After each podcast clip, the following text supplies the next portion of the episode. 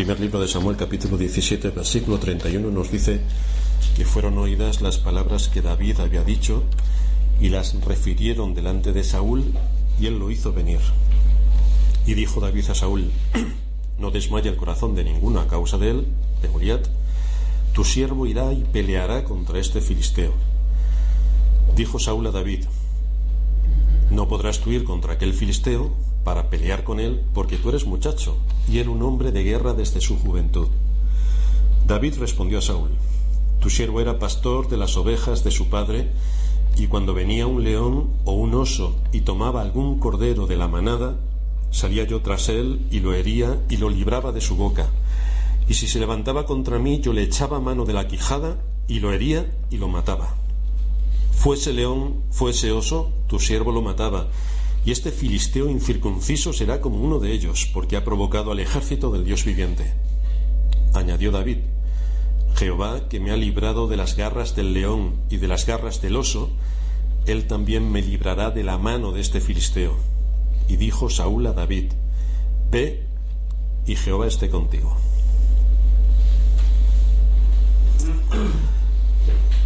Desde luego en las filas del ejército de Saúl no podían cantar lo que nosotros acabamos de cantar.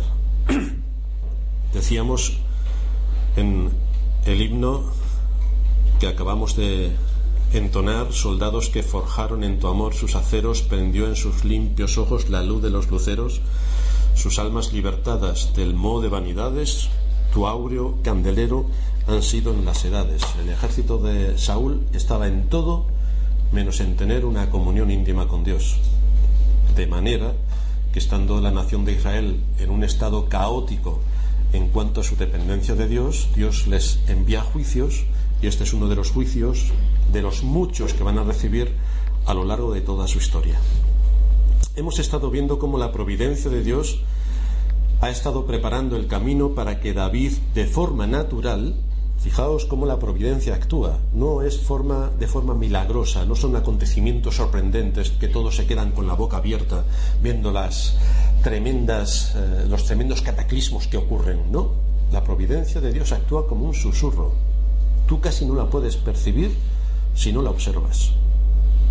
Pero podemos ver cómo la providencia de Dios ha estado preparando el camino para que David, de forma natural, vaya adquiriendo, en primer lugar, obediencia a la autoridad paterna puesta por Dios en el lugar, en el hogar.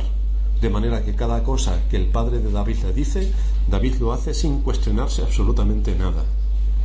Hemos visto cómo David adquiere destreza en el ejercicio de sus responsabilidades de forma natural, cuidando a sus ovejas.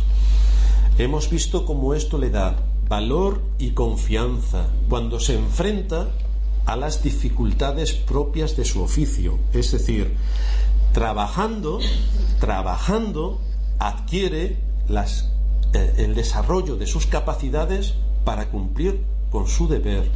Y todo esto hace que el carácter de David vaya siendo moldeado para cumplir con unos propósitos determinados. La providencia ha actuado para que estas capacidades puedan ser aplicadas a lo largo de su vida. Y esto no lo podemos perder de vista. Ni tampoco podemos pensar que porque David era David y yo no soy David, Dios no actúa igual conmigo, porque me estaré equivocando. Dios actúa igual conmigo que lo hizo con David. Me ubica en un sitio, me hace nacer en una época, me pone en un país, me pone en una familia y en una determinada condición dándome unas capacidades para que yo esas capacidades las desarrolle y las ponga a trabajar para la gloria del nombre de Dios y para el bien del pueblo de Dios. Las dos cosas no podemos pasarlas por alto. Vemos, por tanto, que David asume su responsabilidad, no es un perezoso, no es un vago, no es un ignorante y no es un cobarde. Asume su responsabilidad y por lo tanto esto produce frutos a su alrededor. David es de beneficio a su generación, puede contar con la confianza de su padre, está aportando para las necesidades de su familia y está siendo útil para las necesidades del reino. algo que a la gente cristiana se le suele olvidar y es que estamos en una sociedad a la cual también tenemos que beneficiar. Nosotros no solamente somos hijos de Dios, no, es que Dios nos ha puesto en medio de una generación en la cual también tenemos que hacer todo lo que esté al alcance de nuestra mano.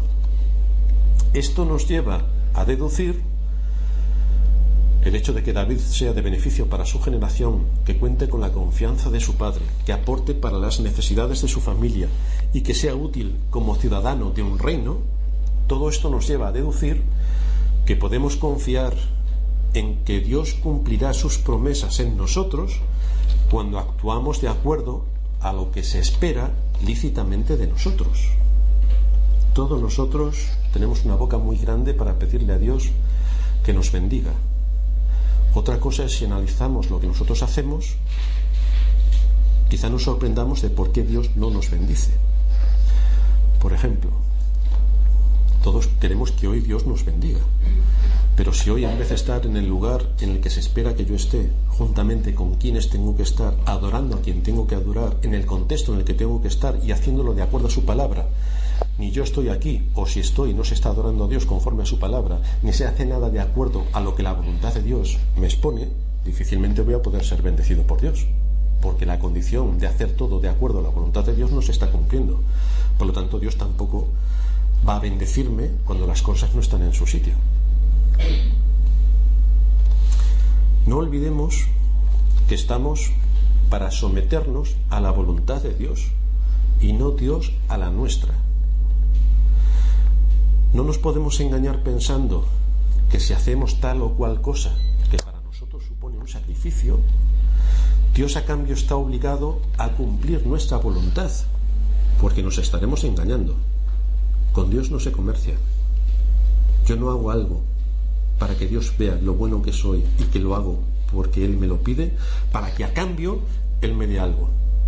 Si yo tengo esta, este, esta idea en la mente, me estoy engañando completamente y estoy atentando contra Dios.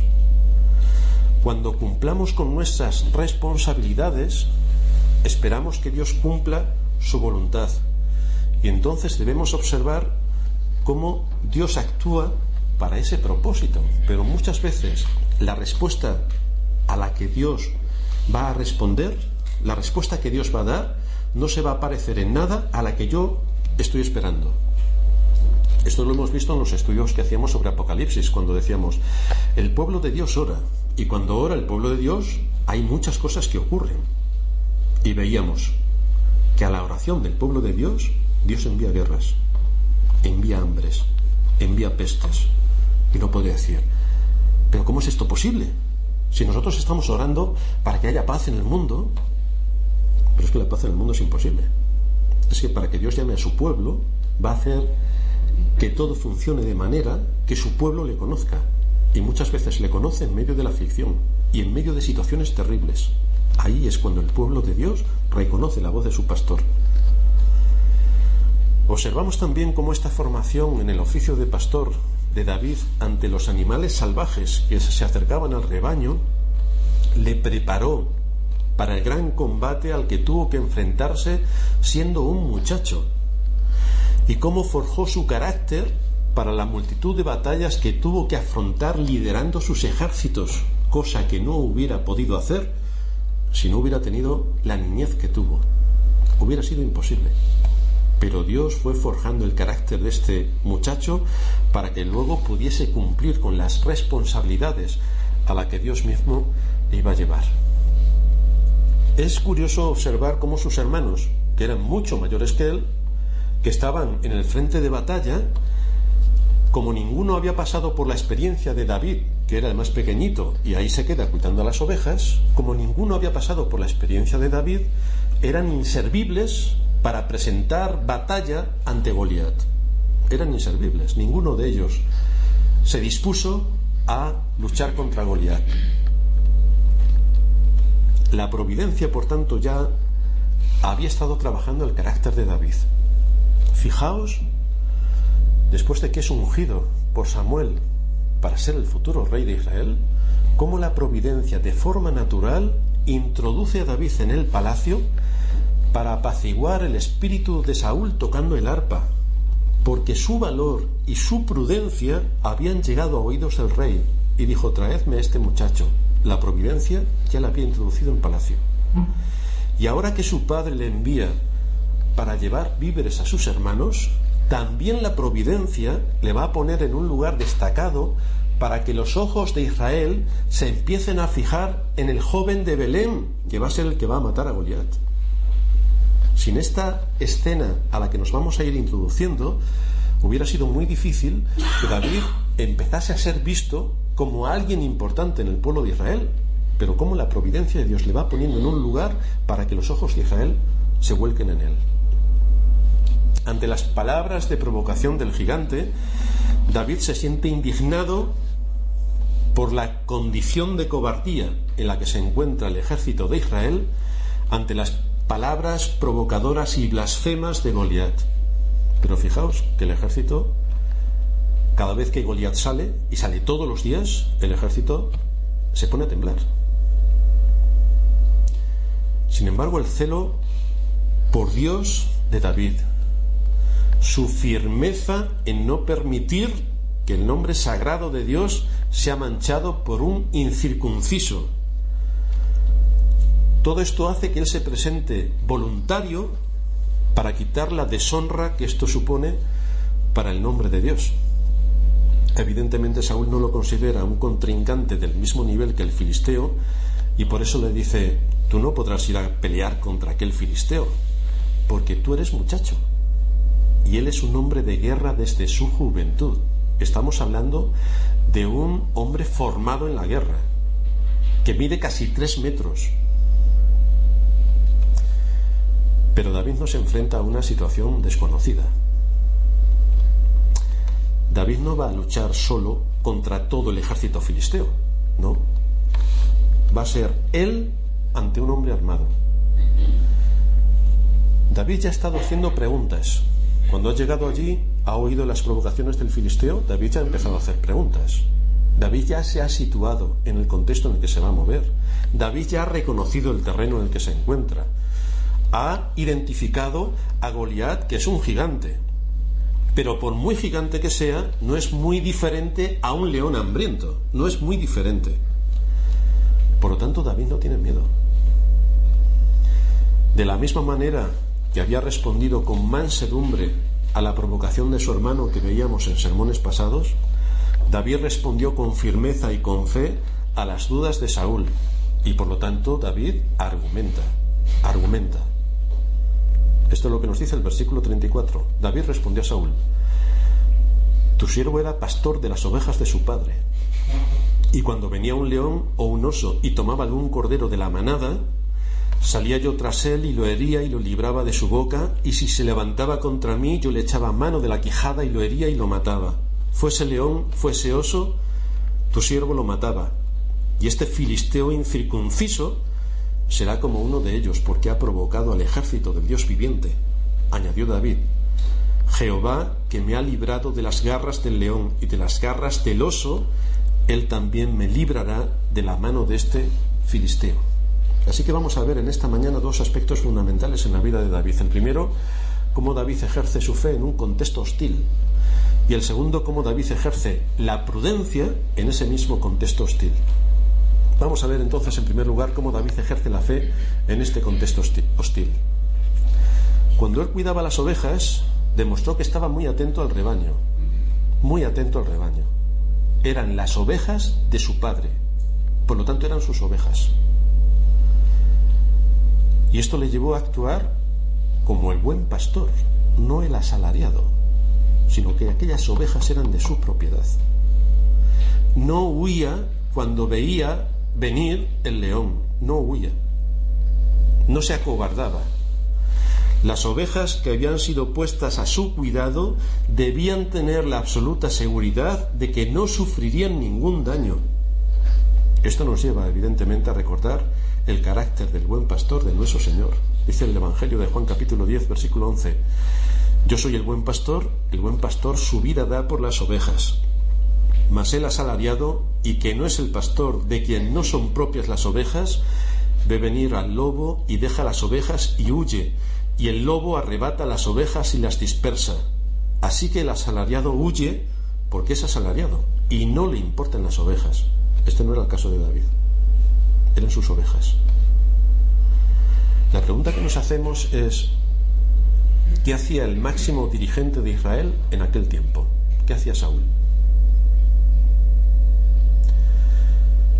Lo que sí que vemos en su conducta y en lo que imparte de enseñanza a su pueblo, y él como máximo dirigente es el máximo culpable, es que le tenía a Israel sumido en la más absoluta miseria espiritual.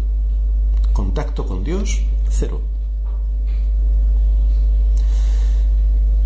Evidentemente, cuando nuestra situación con Dios está a cero, los ataques del maligno son brutales.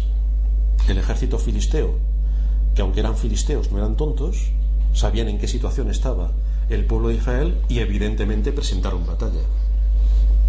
Llegó esta amenaza contra el pueblo de Israel como un juicio de Dios por la lamentable situación en la que se encontraban. Y el pueblo de Israel y su rey al frente no identificaron la causa de su caída, ni por supuesto tenían valor para enfrentarse al enemigo. Y nos preguntamos, ¿qué hacen los dirigentes del pueblo de Dios en nuestros días cuando en vez de mantener su posición firme con la fe dada una vez a los santos, permiten que el gigante de las almas entre en las iglesias y acabe con toda la adoración, con toda la doctrina y con toda la verdadera religión. Y esto ocurre. Lo que podemos comprobar es el terrible poder que ejerce este gigante. El asunto es que los que dirigen las iglesias no han identificado al enemigo. Están tan contentos.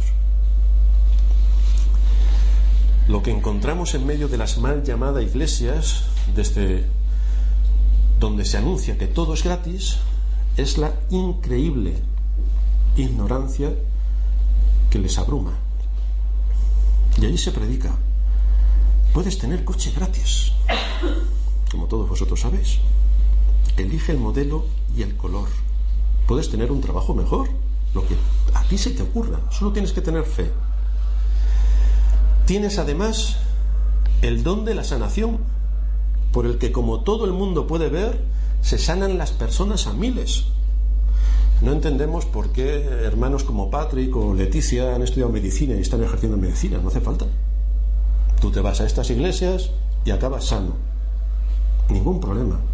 Y no sabemos por qué hay tanto gasto en sanidad que se lleva un tercio del presupuesto anual de un país. Cuando cogemos a unos cuantos de estos sanadores y sanarían a toda la nación y sacaríamos mucho dinero para dar de comer a los pobres. No entendemos tampoco por qué nos gastamos tanto en aprender a hablar ruso, suajili, chino, o incluso cuando se nos presenta algún ángel no sabemos ni cómo dirigirnos a ellos, porque no sabemos el idioma, cuando en este tipo de iglesias saben chino, suajili, mandarín y absolutamente de todos los idiomas, incluido el idioma para hablar con los ángeles. Lo que sí nos resulta curioso es que muchos de ellos no saben hablar bien español, que es su idioma materno, pero saben hablar el idioma de los ángeles, lo cual nos sorprende de una manera bárbara. Claro, ¿quién no quiere pertenecer a una iglesia así, donde todo es gratis? Solamente tienes que pedir y todo es gratis. Por eso este tipo de mal llamadas iglesias, que no son otra cosa que sinagogas de Satanás, están llenas a rebosar. Porque ¿quién no quiere todo gratis? Evidentemente. Esto ha derivado curiosamente a nivel social porque viendo cómo se puede gestionar tal nivel de ignorancia y hacer que te sigan las multitudes llenas de superstición, esto es excelente para que se pueda organizar un partido político y entonces encontramos a gente prometiendo salarios gratis para todos. No tienes que pagar tus deudas. La electricidad gratis, el colegio gratis, el transporte gratis, la sanidad gratis, todo gratis. ¿Quién no quiere vivir en una sociedad así? Si todo es gratis. La verdad es que estábamos esperando la llegada de estos podecostales, porque es la unión de lo social y lo religioso en un mare magnum de despropósitos donde no tienes que trabajar, no tienes que ejercer la fe, no tienes que hacer nada. Porque lo que tiene que ver con los temas espirituales, como llega del cielo, todo es gratis y solamente tienes que pedir. Y lo que venga de la tierra, también todo es gratis. Entonces nosotros aquí a esperar que nos den todo gratis. El que la gente del mundo se crea estas cosas muestra el alcance del pecado y del engaño satánico, que es colosal. Que la gente que se llama cristiana se crea estas cosas muestra que su pecado de codicia es mayor que su pecado de ignorancia, que es extraordinariamente superlativo, ya que siguen a Cristo por todo lo que van a recibir gratis. Pero no se plantean el más mínimo esfuerzo por su reino. Es decir, si esto lo trasladamos al ejército de Saúl, los del ejército de Saúl estarían diciendo que se muera Goliat gratis. Por favor, que se muera Goliat. Nosotros, ¿qué es esto de que vamos a pelear la batalla? ¿Qué es esto de que vamos a ir a la batalla? ¿Qué es esto de que tengamos que enfrentarnos en la batalla? Todo esto es una evidencia más que palpable que la gente que piensa y tiene estas ideas en su mente, por muy cristianos que se llamen, están muertos en sus delitos y pecados y que son los primeros a los que tenemos que evangelizar, porque están muertos. Nada de toda esta paranoia podecostal encontramos en las doctrinas bíblicas, ni por supuesto en ejemplos de hombres como David. No encontramos nada de todo esto. Fijaos cómo se presenta David. Este es nuestro ejemplo. Un hombre de fe. De forma voluntaria se ofrece para pelear y defender el nombre de Dios, de forma voluntaria. Lo cual nos muestra que la entrada en el reino de los cielos es a través de muchas tribulaciones, no a través del todo gratis. No, la salvación es gratis, por la fe en Cristo. Pero ya tenemos la, la salvación. Ahora ya estamos vivos. Ahora ya tenemos una mente para pensar. Dios nos ha dado una nueva naturaleza. ¿Y ahora qué tenemos que hacer? Cabe destacar que un hombre de fe, un hombre de fe, no es aquel que pone cara de santo católico, con la boca semiabierta, con las manitas así como las tengo ahora, mirando al cielo, al helado. Ese no es un hombre de fe. Ese es el de las estampitas de los católicos. Pero esto no es lo que dice ni enseña la escritura. Un hombre de fe el que es el que se pone a trabajar y ejerce sus capacidades y está dispuesto para la acción en dependencia de Dios y de acuerdo a su voluntad revelada. Y en ese contexto va a luchar por defender la fe dada una vez a los santos. Va a luchar. Es un hombre y va a luchar. Porque en el mundo en el que nos movemos vamos a tener muchas batallas en las que luchar. Todos los días tenemos alguna. Y esto no es una tarea fácil. Los que piensan que cuando se convierten ya entran en el cielo y no tienen nada que hacer, se equivocan por completo, porque el cielo viene cuando partamos de esta tierra, pero en esta tierra estamos en medio del fragor de la batalla y se requiere que estemos dispuestos para contender ardientemente por la fe. Eso es una labor que cada uno de aquellos que han sido llamados por Cristo tiene que llevar a cabo. Muchos dicen servir a Dios por fe. Yo me voy a servir a Dios por fe no sé dónde.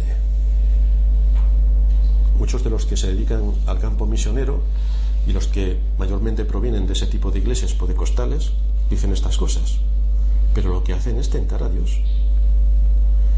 En contra de toda lógica, se lanzan a realizar aventuras como si Dios estuviese obligado a protegerles cuando no usan la inteligencia, ni usan la sabiduría, ni usan la prudencia en ninguna de sus acciones. Ellos piensan que porque Dios ha prometido guardar a su pueblo, pueden manipular esta promesa de Dios a su conveniencia. Pero fijaos en el texto que voy a leer ahora. Nos encontramos, Mateo capítulo 4, versículo 5, en la tentación. Satanás está tentando al Señor. Entonces el diablo le llevó a la santa ciudad le puso sobre el pináculo del templo y le dijo, si eres hijo de Dios, no dices que eres hijo de Dios, échate abajo, porque escrito está, a sus ángeles mandará cerca de ti y en sus manos te sostendrán para que no tropieces con tu pie en piedra. Coge esa promesa y hazla tuya, es para ti. Y Jesús le dijo, escrito está, no tentarás al Señor tu Dios. Cuando Satanás usó la palabra de Dios para traer una promesa a la mente de nuestro Señor, era una, era una promesa que tenía un condicionante falso. El Señor rápidamente quitó de en medio esa perversión bíblica para poder cada cosa en su lugar. Evidentemente, si te tiras de lo alto del pináculo del templo, te matas. Entonces, cuidado con pervertir la palabra de Dios, haciendo que la gente haga uso de las promesas que no están conforme a lo que es lo lógico y lo natural dentro de cómo Dios ha estructurado las cosas en el mundo. Con esto se nos enseña que tomar una promesa para someterla a mis caprichos, a mi antojo o a mis intereses es tentar al Señor, lo cual es un pecado enormemente grave. De esto los podecostales están hasta arriba. Y esto es lo que hacen generalmente estos sectarios. Hablan como personas con fe, pero no hablan desde el conocimiento de una fe salvadora, sino desde la superstición y el misticismo mágico. Lo que resulta es que están bajo la tiranía de Satanás. Por eso hacen lo que están haciendo y por eso derivan hacia lo que están derivando. Y es la misma situación en la que se encontraba el pueblo de Israel. Vamos a exponer siete puntos de por qué la fe salvadora es tan difícil de ejercer. Siete puntos. El primero, por naturaleza, los hombres son totalmente ignorantes del verdadero carácter de la fe y por lo tanto son fácilmente engañados. En la práctica, los que no han recibido la fe y aparentan tener fe, actúan como si la fe estuviese en el contexto de la magia y la superstición el mundo de la fe, y ahí entra todo. No, no, no, no, no. El mundo de la fe es la obediencia a Dios y ejercer tu responsabilidad. Ese es el mundo de la fe. Conoce a Dios, obedece a Dios, ama a Dios y actúa. Ese es el mundo de la fe. En segundo lugar, el amor a sí mismos reina hasta tal nivel en su corazón que su egolatría, su egolatría es despampanante y desde luego negarse a sí mismos es una demanda demasiado grande y no la van a cumplir. Con lo cual lo que están demostrando es que no son regenerados, porque no están dispuestos a seguir a Cristo tal y como se anuncian las Escrituras. Están dispuestos a seguir a Cristo tal y como a ellos les parece.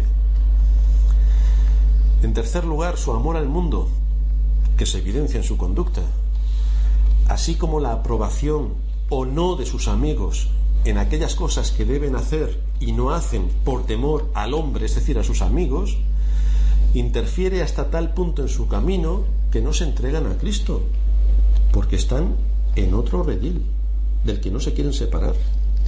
Tienen apariencia de piedad. ¿Y sus vidas? ¿Y sus vidas? Porque aquí podemos hablar lenguas humanas y angélicas. Los hechos. En cuarto lugar, las demandas que Dios hace respecto a que Él debe ser amado con todo el corazón y que nosotros debemos ser santos en toda nuestra manera de vivir, repele al hombre natural y por lo tanto sigue sus propios caminos, en los cuales Dios no está, está en sus propios caminos. Aunque se llamen religiosos, cogen la moda del mundo, la meten en la iglesia y evidentemente qué grandes religiosos somos, pero no eres un religioso, eres un pagano religioso. En quinto lugar, el ser odiados por el mundo religioso, incluso por su propia familia, el sufrir persecución por causa de la justicia, es algo que se evita por todos los medios. Y cediendo a todo esto, se manifiesta dónde está el corazón. Sufrir por Cristo, exactamente cero. En sexto lugar, humillarse delante de Dios confesando el pecado concreto y mantener una disposición de arrepentimiento para corregir lo desviado es algo que a un corazón no regenerado le hace revolverse. no reconocerá jamás un pecado. Reconocerá que es pecador, pero no reconocerá su pecado. Pecados concretos y específicos, jamás. En séptimo lugar, el pelear la buena batalla de la fe y vencer al diablo es demasiado arduo y agotador para aquellos que aman su propia paz, su comodidad y su tranquilidad. Así que siguen sus caminos de superstición, de magia y de misticismo. Adiós al Evangelio. Esta es la situación en la que se encontraba el ejército de Saúl. El pueblo de Israel, los elegidos, y esta es la situación en la que en general se encuentra la cristiandad. Con una disposición semejante, aquel que se llama cristiano no puede vencer a Satanás, porque él es del ejército de Satanás. No puede vencerlo. No lo ha identificado. Está jugando en el ejército enemigo. Hay multitudes que desean ser salvadas del infierno pero que están bastante en contra de ser salvadas de su pecado. Hay muchos que han sido engañados con respecto a que han aceptado a Cristo como su Salvador y se han olvidado que Cristo también es Señor, que quiere decir amo, amo, sí amo, es decir, requiere obediencia absoluta. para que un pecador obtenga el perdón de Dios, no debe seguir tan tranquilo como ha estado viviendo siempre. Y decir, Jesús es mi Salvador. No. Debe abandonar su propio camino, como dice Isaías. Debe volverse de su camino. Debe arrepentirse de su camino. Y como dice el apóstol Pablo en primera de Tesalonicenses, ningún hombre puede volverse a Dios hasta que no se vuelva de sus ídolos. O acabas con tus ídolos o tus ídolos acaban contigo. Por lo tanto, servir a Cristo requiere valor, requiere esfuerzo, requiere sacrificio. Y teniendo en cuenta que esto no nos es demandado para alcanzar la salvación, sino porque hemos alcanzado la salvación. ¿Vosotros qué pensaríais si cuando estábamos antes con el anterior rey, su hijo como era rey o iba a ser rey, se hubiese dedicado a visitar eh, clubes nocturnos, a no estudiar, como era hijo del rey y él sería rey, se hubiese dedicado a la mala vida, a hacer lo que le hubiese dado la gana. ¿Vosotros qué pensaríais del que hoy es nuestro rey? Pero fijaos que precisamente porque era el hijo del rey, tuvo que estudiar lo máximo posible en los tres ejércitos tuvo que estudiar idiomas, tuvo que irse a otros países para ampliar sus conocimientos, tuvo que prepararse, tuvo que equiparse para el momento en el que fuese rey, estar con todo alcance de su mano para cumplir su propósito. Y nosotros que somos hijos del rey, ¿qué es lo que se espera de nosotros? Como tengo la salvación, ya no me hace falta nada más. O precisamente porque tengo la salvación hay muchas cosas en las que tengo que trabajar. Hay muchas cosas en las que tengo que trabajar. Esto es lo que hizo David. Esto es lo que hizo David. Y esta es la diferencia superlativa que nos muestra David respecto a Saúl y el ejército. Nada que ver. ¿Qué hace el ejército de Saúl inmóvil ante Goliat? ¿Qué hacen hoy los cristianos, entre comillas cristianos, rendidos al paganismo? ¿Qué hacen?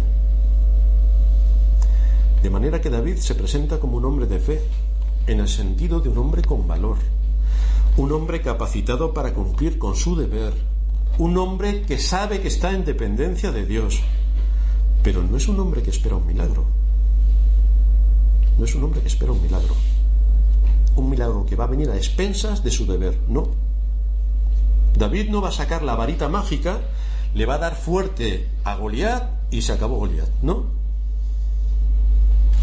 El cumplir el deber es algo que a muchos les resulta una carga, pero la vida no funciona si cada uno no asume su deber delante de Dios y en medio de su generación.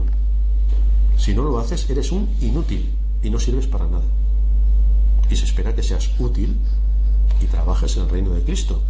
Igual que se espera que seas útil y trabajes para la familia en la que estás, trabajes para proveer tu sustento, trabajes para ser de beneficio a tu generación.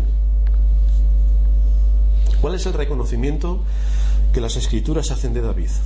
Esto nos lleva a nuestro segundo punto. Cómo David ejerció la prudencia en un contexto hostil. Dice el escritor de los Hechos, en el capítulo 11, versículo 36, porque a la verdad David, habiendo servido a su propia generación, según la voluntad de Dios, David sirvió a su generación según la voluntad de Dios. El autor del libro de Hechos nos dice que David sirvió a su generación, mientras que una persona que es irresponsable y no cumple con su deber, no está sirviendo a su propia generación, no es útil. El libro de Proverbios, en el capítulo 24, versículo 3, nos dice, con sabiduría se edifica la casa y con prudencia se afirmará. La prudencia, la prudencia que aprendemos en las escrituras es una sabiduría que es consistente, está agarrada con una buena conciencia.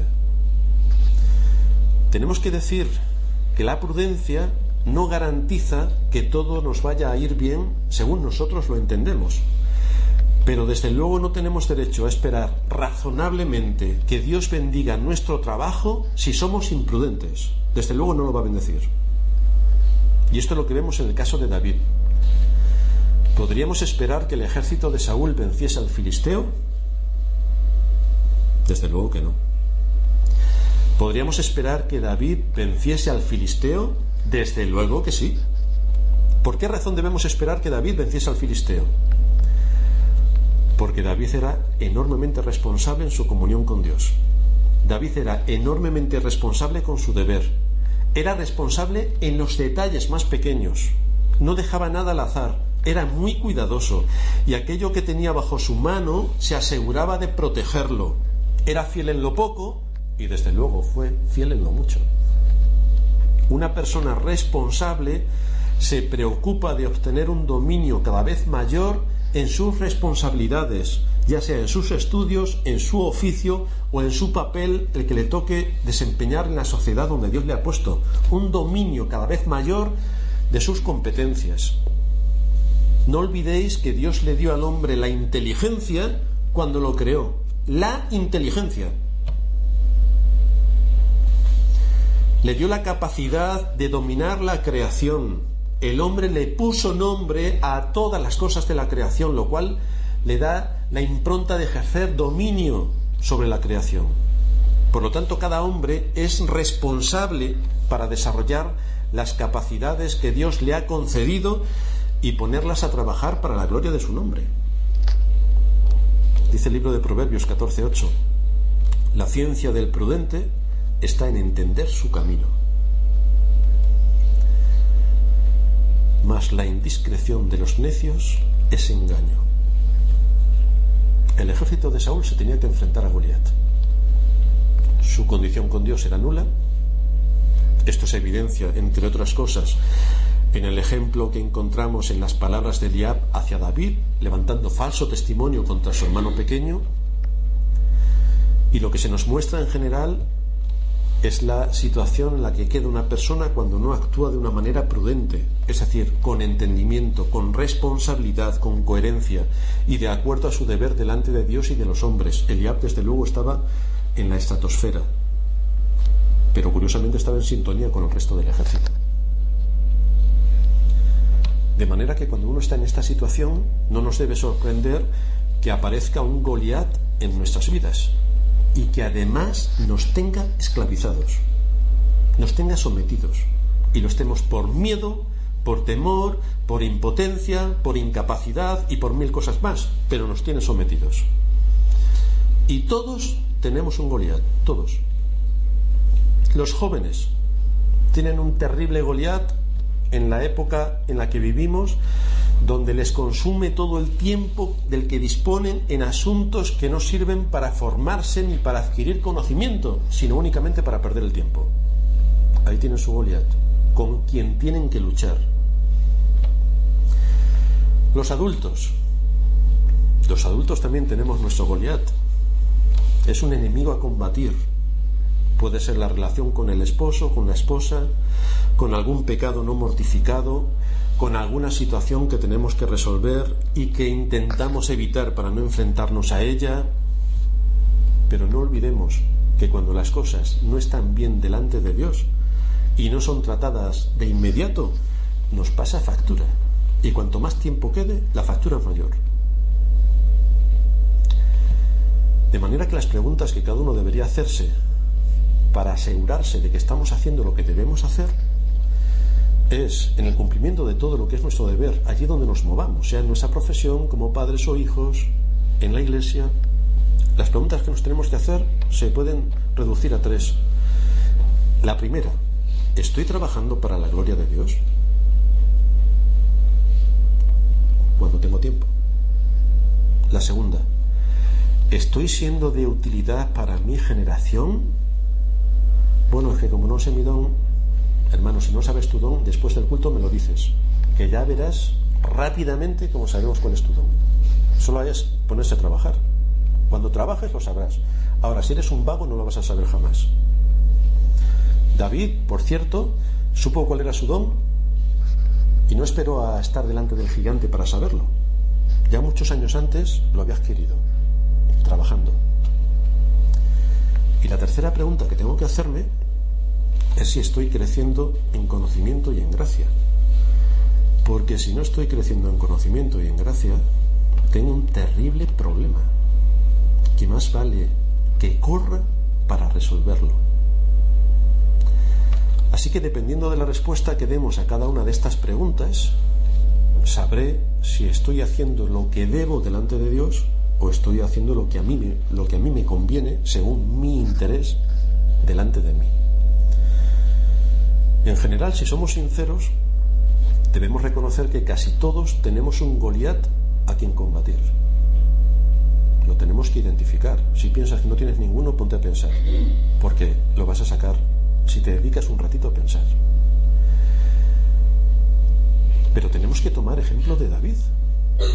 Si queremos ser útiles al reino de Cristo y honrar a Dios, tenemos que tomar ejemplo de David y no huir de Goliat sino suplicar a Dios que nos dé valor y fortaleza para enfrentarnos a Goliat y vamos a vencer a Goliat. Pero necesitamos los recursos de los medios de gracia, necesitamos los recursos del Espíritu de Dios, de su palabra, de todos los medios de gracia, para vencer delante de ese Goliat. Dios nos da capacidades y cualidades que debemos poner a trabajar para que sepamos cuál es nuestro camino. Pero no solamente debemos saber cuál es nuestro camino, debemos saber también cuál es la mejor manera de andar por ese camino. No vamos a ir a tontas, a ciegas y a locas. Debemos saber cómo tenemos que andar en ese camino. Y en este sentido hay dos males que todo creyente debe evitar. En primer lugar, debemos de tener cuidado de no tener una visión desequilibrada de lo que es la vida cristiana. Que la vida cristiana es la vida. No hay una vida cristiana, ya lo hemos dicho, y una vida que no es cristiana. No, Tú no tienes dos vidas, tienes una. Tu vida cristiana afecta a todo. Tenemos que ser equilibrados en cómo entendemos la vida. Hay creyentes que por la perniciosa influencia de la Iglesia de Roma consideran que todo lo que es terrenal es un mal necesario, a lo cual no hay que prestarle mucha atención, ya, que la Escritura nos dice que nuestra morada está en los cielos y por lo tanto no le tenemos que dar importancia a nuestra profesión de la tierra. Es decir, ¿para qué tenemos que estudiar? Cuanto más tontos seamos, más santos seremos y por lo tanto mejor entraremos en el reino de los cielos. Bueno, esto es gracias a la Iglesia de Roma. Pero resulta que nosotros no somos católicos romanos, somos protestantes y entendemos las escrituras tal y como nos enseñaron nuestros padres en la Reforma, tal y como nos enseñaron nuestros padres más antiguos como San Agustín, tal y como nos enseñaron los apóstoles, en que hay otras muchas cosas que tenemos que tener en cuenta, pero no la Iglesia de Roma.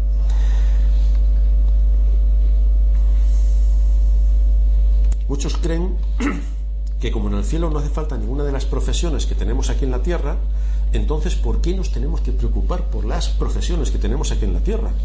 ¿Por qué tenemos que ser responsables en cultivar al máximo las capacidades que Dios nos ha dado? Claro, si esto lo hubiera pensado David, Goliat se hubiera merendado. Menos mal que no era romano David, que era israelita.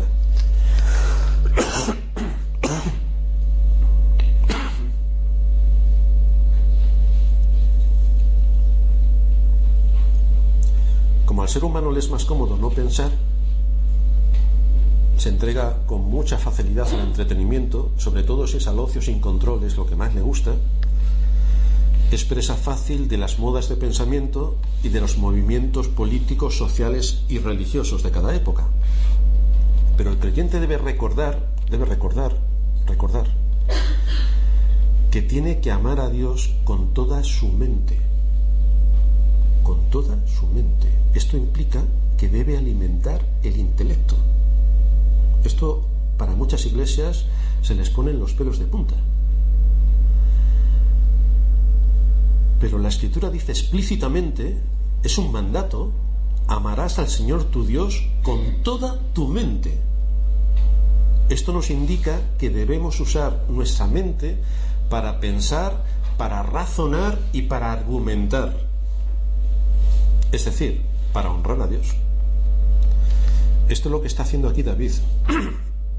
David no se va a enfrentar a Goliat cogiendo una botella de aceite eh, purificado o bendecido por los eh, podecostales y la va a derramar alrededor y entonces saldrá humo y, adiós eh, el gigante. Tampoco va a decretar que cuando cuente hasta tres el gigante desaparece. Tampoco. Sino que se va a enfrentar en el contexto en el que Dios ha determinado que se desarrollen las actividades humanas y está en una guerra. Y efectivamente va a acabar con él en medio de una batalla. Hay una batalla que se desarrolla delante de él, hay unos medios físicos y humanos que Dios ha establecido por los cuales se desarrollan este tipo de actividades. Eso es lo que David está argumentando para repeler la blasfemia de Goliat contra Dios. Esto es lo que le está exponiendo al rey Saúl para que escuche su causa. Y esto es todo lo que él puede exponer de acuerdo a lo que Dios le ha dado, la capacidad y la responsabilidad que ha ejercido en épocas pasadas para defender a su rebaño de los terribles enemigos a los que se enfrentaba. Por lo tanto, lo que está haciendo eh, David es usar la prudencia en base a la fe como herramientas, como armas para cumplir su propósito. Otro ejemplo lo encontramos en Timoteo. Fijaos que Dios le llama para predicar la palabra. Dios le capacita para predicar la palabra. Pero Timoteo tenía la responsabilidad de ejercer el don.